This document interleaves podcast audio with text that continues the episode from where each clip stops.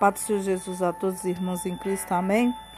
Queria deixar uma palavra essa tarde que fica no Salmo 12, que diz assim: Salva-nos, Senhor, porque se acabaram os, os misericordiosos, porque se acabaram os fiéis dentro dos filhos dos homens. Cada um fala mentira, o seu próximo fala com lábios lisonjeiros e com o coração dobre. Destruirá, Senhor, todos os lábios lisonjeiros e a língua que fala soberbamente, pois diz: com a nossa língua prevalecemos, somos nossos lábios que estão conosco. Quem é o Senhor sobre nós? Pela opressão dos pobres, pelos gemidos do necessitado, eu me levantarei agora, diz o Senhor, e porei salvo aquele para que ele se assopre. Palavra do Senhor, palavras puras, são como prata refinada em fornalha de barro, purificada sete vezes. Tu o guardarás, Senhor, dessa geração e os livrará para sempre.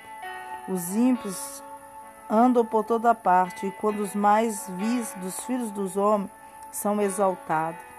A palavra do Senhor fala tremendamente que esse salvo provavelmente também foi escrito durante a época da perseguição de Davi por Saul. A violência, a falsidade são maiores armas.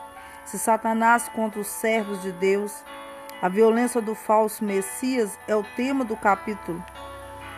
E a falsidade é o tema deste capítulo. No versículo 2 fala que quando a Bíblia é trocada pela instrução humana, o resultado lógico é que é justo vão ser perseguidos. E no versículo 3 está falando que todos os que não acreditam na palavra de Deus no final serão destruídos. E no versículo 4 fala: Na grande tribulação, quando prevaleceu o anticristo, abundarão falsos mestres, gabacião de que eles são seus próprios am am amos, em vez de seres encontrados, controlados pelo Deus do céu. Dirão que seus próprios lábios, que os seus ensinos se originaram de ler mesmo. E no versículo 5 fala que refere-se a Davi, mas se refere mais que tudo amparo de Israel pelo Senhor na grande tribulação da viradoura. E no versículo 6 fala a palavra de Deus é perfeitamente pura. E no versículo 7, o período da grande tribulação será a maior prova para israelitas. Esses serão preservados pela segunda vinda de Cristo e para sempre. E no último versículo fala, refere-se a Saul, mas sobretudo o anticristo.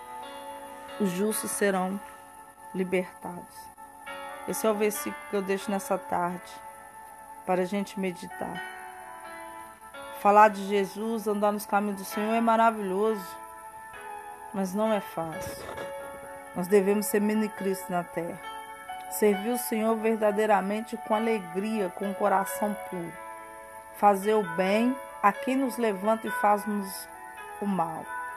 Sempre sorrir para aqueles que virou o rosto para nós servir o Senhor com alegria. Amém?